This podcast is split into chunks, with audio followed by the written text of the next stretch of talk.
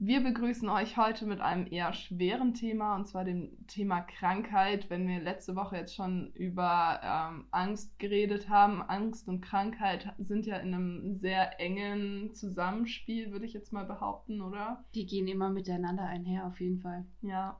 Und deshalb, also Krankheit wird ja prinzipiell definiert als ein Zustand verringerter Leistungsfähigkeit, aber da denke ich eher jetzt so von der Definition her an eine Verletzung, an einen Beinbruch und ich kann keinen Sport machen oder so. Ja, oder ich habe einen Schnupfen und deswegen bin ich schneller außer Atem. Genau. Und jetzt nicht wirklich, also Krankheit ist halt meistens noch viel mehr.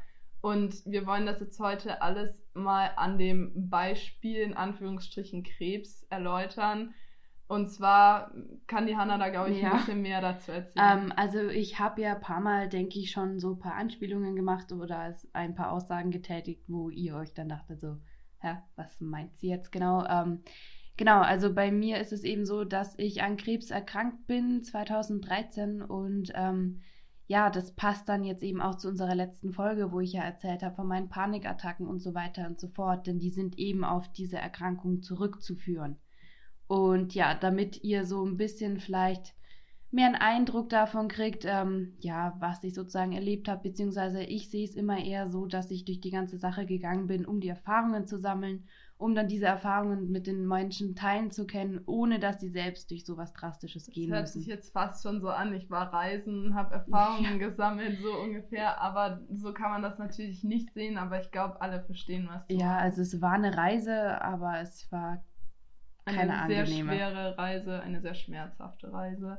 Und damit vielleicht mal zum ersten Punkt, so wie ist die Diagnose abgelaufen? Wie ist es überhaupt dazu gekommen, dass du herausgefunden hast oder die Ärzte herausgefunden haben, dass du Krebs hast? Also erstmal, ich hatte Blutkrebs. Ich weiß nicht, das werden die meisten wissen. Ähm, genauer gesagt hatte ich Leukämie und zwar ALL. Das ist akute lymphatische Leukämie. Und ähm, Genau, wie das Ganze herausgefunden wurde. Also bei mir war es so, das war Anfang der achten Klasse, also Ende 2013, ähm, dass ich über mehrere Monate, beziehungsweise eigentlich zweieinhalb Monate, immer wieder in regelmäßigen Abständen richtig hohe Fieberschübe hatte. Das heißt, ich hatte immer 41 Grad Fieber und unfassbare Knochenschmerzen und Schüttelfrost, also so wie man es eben kennt, wenn man so richtig schön die Grippe hat. Und bei mir war eben das Problem, dass das immer so in Intervallschüben gekommen ist, sozusagen. Mhm. Normalerweise hast du ja die Grippe, dann ist es ausgeheilt und dann war es das mit dem Spaß. Aber bei mir hat das einfach nicht aufgehört. Und ich kann mich da auch noch dran erinnern, dass du dann ganz oft in der Schule gefehlt hast und immer nicht da warst und gefühlt alle zwei Wochen krank warst. Genau, also ich war mit anderen Worten fast nicht anwesend. Und es war ja neues Schuljahr, neu zusammengewürfelt, achte Klasse und hat mich natürlich gefuchst. Ähm, ja, genau. Und dann war es halt mal wieder so schlimm, dass halt einfach das Fieber so hoch war, die Knochenschmerzen so unerträglich wurden, dass meine Mama einfach gesagt hat, nee, da stimmt was nicht, da stimmt was Größeres nicht sozusagen. Wir fahren jetzt einfach mal in die Knopfsche Kinderklinik. Äh, die ist in Nürnberg, ich weiß nicht, ob ihr die kennt, aber genau, haben sie mich halt in einer Nacht- und Nebelaktion darüber gekarrt. Dann waren wir erstmal in der Notaufnahme. Also Verdacht von meinen Eltern war erstmal, dass ich mir im Frankreich-Urlaub, wo wir davor waren, irgendwas eingefangen habe, weil ich weiß nicht mehr genau, was es war, aber da ging irgendwas gerade rum mit Sandflöhen etc. Dass die halt irgendwelche Sandflöhe. Sandflöhe, genau, dass die halt irgendwas ähm, übertragen. Darum dachten meine Eltern, vielleicht kommt es daher. Ja, dann natürlich Notaufnahme. Jeder, der schon mal in der Notaufnahme war, weiß, dass man sich dort ich weiß nicht, nur noch kränker fühlt, als man eigentlich ist, weil irgendwie alle dort gefühlt eher so ein bisschen Panik machen oder zumindest war es dort so. Und dann wurde halt Nadel gelegt, etc., etc. Und natürlich befragt, was hast du denn, wo tut's weh? Und ich einfach nur völlig ausgelaugt, hatte gar keinen Bock, irgendwas zu beantworten und wurde dann da von einem, der ins Zimmer kam, zum nächsten geschickt und irgendwann dann, ja. Das, das ist auch immer so eine Sache, so manchmal ist auch die Frage, gehe ich jetzt wirklich zum Arzt überhaupt? Weil oft hat man das Gefühl, das ist jetzt unnötig oder ich habe jetzt Schmerzen, aber ich kann die Schmerzen ertragen. Und dann mhm. bist du beim Arzt, dann gibt dir der Arzt vielleicht das Gefühl, dass du gesund bist oder so und jetzt unnötig da bist. Oder dass die Ärzte selber teilweise gar nicht wissen, was du machst, also was los ist und dich dann von einem zum anderen schicken. Ja. War das bei dir da so ähnlich oder wie würdest du das da in deiner Situation beschreiben? Also bei mir haben sie halt dann erstmal gesagt, okay, mit anderen Worten, sie haben keine Ahnung, was mit dem Mädchen los ist. Also haben sie mich auf Station gelegt. Ganz normale Kinderstation, jetzt nicht spezifisch für, keine Ahnung, Orthopädie oder Onkologie oder sonst was. Mit anderen Worten, ich wusste noch nicht mal, was Onkologie ist. ich bin zu dem Zeitpunkt nämlich gerade 14 geworden, genau. Und ja, dann lag ich da. Ich kann es vom Zeitraum her nicht genau sagen, also nicht lang. Ich denke vielleicht zwei oder drei Tage auf dieser Normalstation. Wurden halt verschiedene Untersuchungen gemacht und eben das Rückenmark punktiert. Und bei dieser Rückenmarkspunktion kam dann eben raus, dass da ähm, Krebszellen sind die halt nicht dorthin gehören. Also Leukämie bzw. ALL ist so, dass im Körper hat man ja Abwehrzellen. Ich denke, die kennt ihr alle, die Leukozyten, drum auch Leukämie. Und die haben halt bei mir nicht mehr richtig funktioniert. Mit anderen Worten, die haben sich nur noch schlechte Zellen vermehrt und somit war halt mein Immunsystem auch super supprimiert und konnte alle anderen Sachen, die meinen Körper sozusagen angegriffen haben, nicht mehr bekämpfen das jetzt mal auf salopp Deutsch erklärt, weil sonst wird es zu medizinisch, wenn ich das jetzt hier auspacke. Ja, und dann kam natürlich meine Mutter ins Zimmer. Ähm, ich habe schon gemerkt, irgendwas stimmt nicht. Sie wirkt ein bisschen geknickt oder so, salopp gesagt. Ja, und dann meinte sie halt, ich habe Leukämie. Ich so, so, ja, was ist das ich so, überhaupt? Ja, schön, was ist das? Ist das jetzt ein, ein Virus? Käfer? Ist das ein Käfer? Ist das keine Ahnung. Also ich hatte, mein erster Gedanke war Leukämie. Chemie klingt wie was Chemisches. Ich dachte vielleicht, ich bin an irgendeine chemische Substanz geraten, die halt irgendwas mit meinem Körper gemacht hat. Mhm. Zum Beispiel. War so mein erster Gedanke. Aber dass das sozusagen Krebs ist, pff, keine Ahnung. Ich bin auch bis dahin mit Krebs, muss ich sagen, glücklicherweise noch nicht viel in Berührung gekommen. Also ich habe eine Großtante gehabt inzwischen, ähm, die hatte Brustkrebs und damit zu kämpfen, aber ansonsten in meinem Umfeld wirklich alle ja, durch die Brandbreite gesund. Ja. Und in dem Alter hast du jetzt auch noch nicht so oft irgendwie mal was in Bio oder so davon gehört. Das hat man nee. dann auch erst im späteren Laufe der Schulzeit dann irgendwann mal angesprochen. Und dann ist natürlich so die Frage, ja, okay, jetzt kriege ich gesagt, ich habe das, aber was ist das überhaupt? Hat dir das dann jemand erklärt? Also ja, was bedeutet Arzt, das überhaupt sozusagen eben. für mich? Also ich wusste es nur zum Beispiel von meiner einen, äh, Urgroßmutter, ja, die hatte Krebs und ist an Krebs gestorben. Aber dass es Krebs in verschiedenen Arten gab, wusste ich zu dem Zeitpunkt auch nicht wirklich. Mhm. Ja, und dann wurde ich natürlich verlegt auf die andere Station und das war dann so das, wo sich langsam bei mir das Gefühl breit gemacht hat, okay, irgendwas stimmt überhaupt gar nicht. Ja, und Weil, wie reagiert man dann halt überhaupt drauf? Also ja, das, das war echt schwierig. Also wie ich ja gesagt habe, ich habe ja Panik- und Angstattacken, die eben bei mir von dieser posttraumatischen Belastungsstörung herrühren was eben gleichzeitig bedeutet, dass ich einige Gedächtnislücken habe, was eben diese Zeit angeht, weil die einfach so traumatisierend waren, dass ich das Ganze verdrängt habe und da halt die Angst sozusagen am Ruder saß und alles andere dann hinter sich hergeschliffen hat. Und ja, auf dieser Station angekommen, die war natürlich komplett anders aufgebaut wie so eine normale Kinderstation. Ähm, lauter Einzelzimmer, eine kleinere Station, also mehr wie so eine Intensivstation hatte sie ja den Flair, ja. sage ich mal, aber trotzdem liebevoll eingerichtet, muss man sagen. Ähm, hieß auch Regenbogenstation. Kann man jetzt so oder so sehen. Ja, weil über den Regenbogen ja. gehen ist ja eher andersrum, aber ich fand es schön und fand auch die Message dahinter schön. Das ist auch so ein bisschen Hoffnung. Also ja, Regenbogen, Regenbogen ist Hoffnung, Hoffnung, Aber kann halt auch diese negative Bedeutung haben, so ein bisschen. Ja, so ein Erwachsener sieht halt beide Aspekte sozusagen ja. und ein Kind sieht nur den positiven und fröhlichen Aspekt und das ist ja auch gut. Ja, man muss dazu sagen, dass dadurch, dass ich halt 14 war, war ich halt wirklich eigentlich die Älteste auf der Station, was das Ganze noch ein bisschen anders für mich hat wirken lassen, weil um mich herum natürlich noch kleinere Kinder waren, die genauso krank waren wie ich und ich mich dann natürlich als weniger krank identifiziert habe. Warum mhm. auch immer ja, dann. Weil man kleine oder jüngere Kinder dann vielleicht auch einfach als schwächer sieht, so ein bisschen. Oder? Ja, oder bei mir dann einfach der Beschützerinstinkt schon wieder da war. Ja. Was Kleineres, was Jüngeres, ist einfach was, was man noch mehr schützen muss und drum kann man selber nicht so krank sein, auch wenn ich mit denen jetzt so gesehen nichts zu tun hatte. Ja, und dann eben in diesem Zimmer angekommen. Bei mir ist es so, ich kann jetzt den Raum nicht sonderlich beschreiben mehr, muss ich sagen, aber bei mir sind Gerüche extrem triggernd. Also es war eben um die Weihnachtszeit herum, das heißt, wir hatten viel so Orangendüfte und Lebkuchendüfte und es gibt so diesen einen Orangenduft, den packe ich gar nicht. Wenn ich den inzwischen wieder rieche, dann wird mir richtig schlecht, richtig übel und ich kriege so Major Flashbacks, ja. weil sich das einfach mit diesen Gefühlen und Eindrücken von damals verbunden hat. Aber jetzt wirklich, wenn ich sage, visuell, wie sah der Raum aus, dann kann ich nur sagen, klein. Nur ich so glaub, von Bildern irgendwie. klein, gelb Ja. und bunte Vorhänge. Mehr weiß ich nicht. Ja, und dann war ich eben dort, wusste eigentlich nach wie vor noch nicht, was es ist. Wusste, dass ich Krebs habe, wurde verlegt, sozusagen mehr oder weniger wortlos. Hab natürlich die, ja, den Gemütszustand meiner Mutter mitbekommen, hab gemerkt, okay, irgendwas stimmt gar nicht, der geht's ja gar nicht gut, die sieht ja super geknickt aus, ähm, die ist völlig anders, so kenne ich sie nicht. Ja.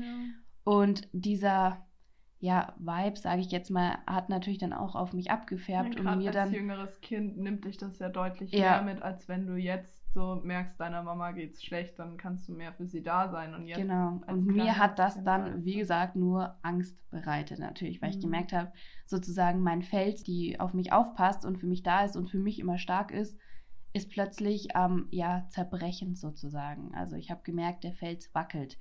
Und dann wurde mir das Ganze halt erklärt von, ich kann es leider nicht sagen, ob es ein ja Arzt extra war oder Spezialisten für Kinder, die das dann, oder so Ärzte, die das dann extra für Kinder erklären oder so. Ich weiß es nicht. Ich, ich weiß es eben nicht. Da fangen meine Gedächtnislücken an. Das ist das Problem. Aber ich glaube tatsächlich, dass es, also mein behandelnder Onkologe war im Zimmer, ich glaube eine Schwester und meine Mutter und wahrscheinlich auch mein Vater, ich kann es nicht genau sagen, ähm, haben mir das dann eben gesagt und dann bin ich gefallen. Erstmal in ganz, ganz tiefes Loch und das war ähnlich wie eine Panikattacke eigentlich. Es war halt alles schwarz. Du hörst die Worte, du hörst, was es bedeutet. Du wirst einfach mit einer eiskalten Hand aus deinem Leben gerissen. Meine ersten Gedanken waren tatsächlich nicht, oh Gott, ich könnte sterben. So negativ war ich einfach nicht eingestellt, war ich noch nie in meinem Leben, sondern was passiert mit meiner Familie und meinen Freunden? Ich werde komplett aus dem Leben gerissen und ich kann nicht da sein, um sie zu unterstützen und so. Das war halt auch wieder so einer der Punkte, wo halt, wie auch schon gesagt haben, Schicksalsschläge bilden ähm, Persönlichkeitsentwicklungen, wo halt Mhm. auch meine Persönlichkeit wieder zum Vorschein kam, dass ich halt mich tatsächlich meistens erstmal um die anderen sorge und ja, Ja, also total selbstlos eigentlich. das Und aber denkst du rein Kann auch oft ein Fehler sein. Ja, nein, ja, durchaus, aber denkst du rein theoretisch, diese, dadurch, dass du nicht direkt an den Tod gedacht hast durch Krebs, denkst du, diese psychische Einstellung hilft in der Therapie? Also denkst du, ein Mensch, der von Anfang an nur an ich könnte sterben denkt, mh, heilt langsamer Ja. als ein Mensch, der nicht dran denkt? Ja, also die psychische Komponente und die eigene Einstellung ist, glaube ich, ein Riesenaspekt, der auch zur Heilung ähm, dazu zählt. Also wenn du wirklich, sagt man ja auch immer, Leute, die negativ eingestellt sind, denen passiert auch mehr Negatives. Und drum, wenn du da halt einfach mit einem positiven Mindset rangehst und mit der Hoffnung rangehst, dann ähm, ist meiner Meinung nach die Chance zu heilen auch deutlich größer, weil allein das Beispiel autogenes Training, das ist ja was, was du wirklich nur durch deine Gedanken steuerst und du trotzdem dann körperliche Veränderungen wahrnehmen kannst. Und so klein diese Veränderungen dann auch sind, ähm, können sie halt zur Heilung beitragen und dein Immunsystem stärken. Und ja, bei mir war es dann halt wirklich so, dass nachdem ich die Nachricht bekommen habe, erstmal auf dem Fensterbrett saß. Also das kann ich jetzt noch spüren, weil das war ein harter und kalter Stein. Und ich glaube, es war irgendwie Gebäude, fünfter Stock oder so und halt runter auf die Straße geguckt habe. Und ich dachte wirklich, okay, mein Leben ist vorbei, so wie ich es kenne. Ich werde nie wieder aus dem Krankenhaus kommen. Ich Mhm. dachte nicht, dass ich sterbe, aber einfach diese Zeitspanne, die mir gesagt wurde, die ich dort verbringen werde, war für meine damalige Lebenszeit einfach zu viel. Ja, absolut. Das- also, was wurde dir da gesagt? Wie lange? Naja, also mir wurde gesagt, es dauert ungefähr ein Jahr, die Mhm. intensive Therapie. Und es war halt für mich so, okay, ein Jahr komplett aus dem Leben, ein Jahr keine Freunde. Also ich war halt sofort auf alles Negative da dann eingestellt, weil, Ja, klar. ja, Wie reagiert man sonst? Keine? Ahnung, Also, wüsste ich ja, auch natürlich. nicht. Und ja, dann ging es natürlich halt los mit Behandlungen und Infusionen und Nebenwirkungen und einfach ein endloser Kreisel von, naja, bei mir auf jeden Fall Übelkeit und Schmerzen und Traurigkeit und Bewusstlosigkeit, also teilweise einfach unsagbare Schwäche. Das kann man sich nicht vorstellen, das kann ich mir auch jetzt nicht mehr vorstellen, dass ich dann wirklich, ich bin ohne Schmarrn nicht alleine aus dem Bett gekommen. Ich konnte nicht aufstehen. Ich, es gab Zeiten, da habe ich 15 Minuten gebraucht, um eine Treppe hochzugehen. Das kann man sich so Und als Mensch jetzt aktuell man kann nicht vorstellen. sich's nicht vorstellen. Also selbst die OPs, die ich danach hatte, wo ich halt eine Hüfte operiert wurde, mit Krücken gehen konnte, äh, oder musste, war ich viel stärker als jetzt, äh, als, äh, nicht als jetzt, als damals dann eben. Also ich konnte die Treppe nicht hochgehen, ohne dass mein Vater hinter mir war und mir sozusagen unter die Schultern gegriffen hat. Oder mal das Bein hochgehoben hat. Weil du einfach so ausgelaugt bist und natürlich auch abmagerst und so weiter und so fort. Also, ne, das ist unterschiedlich. Manche nehmen zu, die anderen verlieren Gewicht und irgendwann war es halt wirklich so der Punkt, da konnte ich auch nicht mehr verstecken, dass ich krank bin. Ich sah einfach aus wie ja so der lebende Tod, kann man das sagen. Ja. Natürlich äh, blass, keine Haare, äh, aufgedunsen und Mit allen möglichen Chemikalien vollgepumpt. verseucht, mit Ja. anderen Worten. Also das, was du ja bekommst, ist, äh, ja, soll ja die Krebszellen abtöten. Das heißt, es ist wirklich pure Chemie und das ist eigentlich, alles tötet es alles ab. Es tut ja dein Immunsystem komplett resetten. Und dann natürlich immer die Kontrollen. Das heißt, ich, ich kann es nicht sagen, aber ich denke, alle drei Wochen oder so wurde halt wieder lumbal punktiert. Das heißt, ein, dann alle drei Wochen wurde ich wieder kurz in Narkose versetzt, was dann nochmal so dieses zeitliche Gefühl von dir einfach komplett zerstört, weil wenn du alle drei Wochen einmal ausgenockt bist, mit anderen Worten noch zusätzlich Ja. zu der sonstigen Bewusstlosigkeit, du verlierst komplett das, Das Gefühl, Gefühl für Zeit Raum und Raum. ja, Ja, ja. Raum und Zeit, Zeit und Raum. Und das war halt in den ersten Monaten oder immer wieder in diesen Phasen, wo man Chemoblöcke bekommen hat, echt krass. Also Ja, aber irgendwann hast du ja dann, denke ich mal, die Nachricht bekommen, so es schlägt an. Wie hast du dich daran gefühlt? Wo du ge Also gesagt bei bekommen mir- hast, es ja. ist Licht im Dunkeln. ist es so. auf jeden Fall ziemlich bald, war offensichtlich, dass es gut angeschlagen ist sozusagen. Also ich habe eben auch keine Knochenmarkspende bekommen, was ihr wahrscheinlich alle schon kennen werdet von DKMS und so weiter. Das war bei mir tatsächlich nicht nötig. Bei mir hat die Chemie sozusagen ausgereicht, die Keule und das war schon echt ein gutes Gefühl. Ja. Allerdings wollte man dann ja natürlich sofort aufhören, aber das geht nicht. Du musst das Ganze, oder was heißt musst, du solltest das Ganze bis zum Ende durchziehen Ja. um auch echt sicher zu gehen. Ja, und dann gibt es natürlich haufenweise Bluttransfusionen und Thrombo, äh, nicht Thrombose, Thrombozyten hast du auch als Infusion bekommen. Mhm. Und die ganze Zeit hängst du an einem Schlauch, bekommst irgendwas in dich hineingepumpt und wirklich so dieses natürliche, ich bin Mensch, kann entscheiden, was ich will, das gab es einfach ja, nicht mehr. Du bist halt, also jemand anderes ist Herr über dich quasi. Ja, komplett. Also ich habe dann natürlich auch einen Hickman bekommen. Das ist sozusagen eine Art Port für die meisten. Also die meisten, denke ich, haben einen Port bekommen. Ähm, ja, da ich Kind war, eben Hickman, über den ich die ganzen Infusionen bekommen habe, um eben die Venen zu schützen. Das war natürlich dann auch meine erste OP, weil der musste ja ähm, unter Narkose eingesetzt werden. Dann sind ja aber auch dann irgendwann, also ich meine, dann hat die Therapie angeschlagen und dann wusstest du, okay, es wird besser. Dann war es wahrscheinlich ja dann auch irgendwann vorbei, so die Zeit im Krankenhaus. Aber dann sagt man so, für einen Menschen ist dann erstmal, okay, Krebs ist jetzt besiegt, so ist vorbei. Aber das ist ja nicht so. Also Mhm. es kam ja noch viel, viel mehr, ein langer Weg. Danach ist, also ist ja jetzt immer noch mit Ja. vielen Folgen verbunden. Was für Folgen hat, hattest du da? Oder? Also es ist tatsächlich Okay. so, dass man sagt, Gehalt vom Krebs bist du nach fünf Jahren. Aber für die meisten Leute, also jetzt auch selbst die Leute, die mitbekommen haben, dass ich Krebs hatte zum Beispiel, oder es wäre für mich genauso gewesen, wenn ich da nicht durchgegangen bin, sagen, okay, sie hat die Tabletten abgesetzt, also nach der intensiven Chemo, die du ja intravenös bekommen hast sozusagen, wurde das Ganze noch in Tablettenform vorgeführt. Das ging bei mir dann bis 2015 circa. Und dann wurden die ja abgesetzt. Und dann ist es eigentlich so, dass jeder sagen würde, okay, Krebs ist besiegt, Krebs ist geheilt, Hannah ist wieder gesund. Aber ich war beileibe nicht gesund, weil, wie ich eben vorhin angesprochen habe, ist das Zeug, was sozusagen die Chemo in mich hineingepumpt wurde, Gift. Also du kannst das eigentlich mit Gift gleichsetzen. Und Gift und Körper versteht sich halt nun mal nicht. Ähm, Das Ja. heißt, bei mir war es dann eben so, dass meine Knochen extrem angegriffen wurden und porös wurden, vor allem die großen Gelenke, das waren eben die Hüftgelenke und dann ging eben das los, was Sirke auch gesagt hat. Du wirst von einem Arzt zum nächsten geschickt, weil Genau. meine Mutter hat auch bei ich weiß nicht welchen Arzt, Studien, Kongressen, sonst was angerufen und einfach gefragt, gab es diesen Fall schon mal? Und es war wirklich ewig lang auf der Suche nach ähnlichen Fällen wie mich, die halt nach der Chemo dann so poröse Knochen haben und was macht man denn?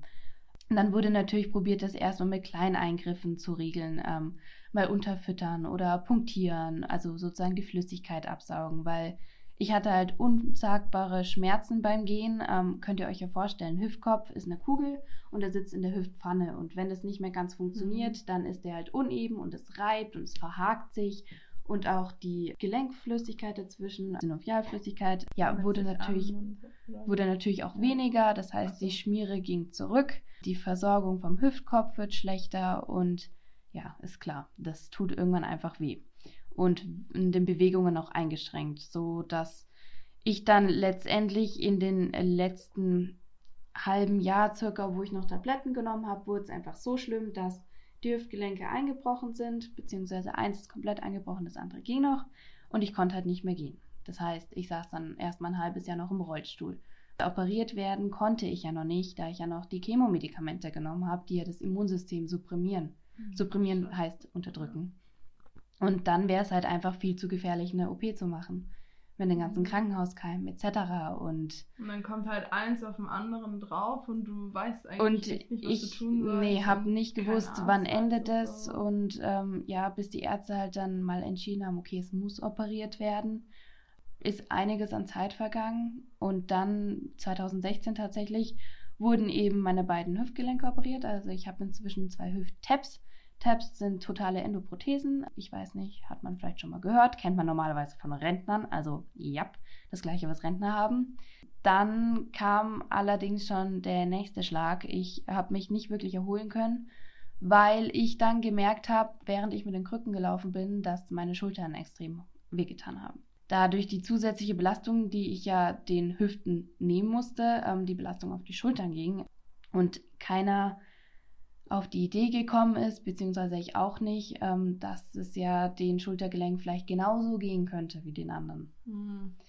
Und dann war es eben schon tatsächlich zu spät. Die eine Schulter ist bereits eingebrochen gewesen, ähm, die andere war kurz davor. Das heißt, 2016, äh, drei Monate, nee, doch, drei Monate nachdem die Hüft-OPs waren, kam dann die Schulter-OP 1.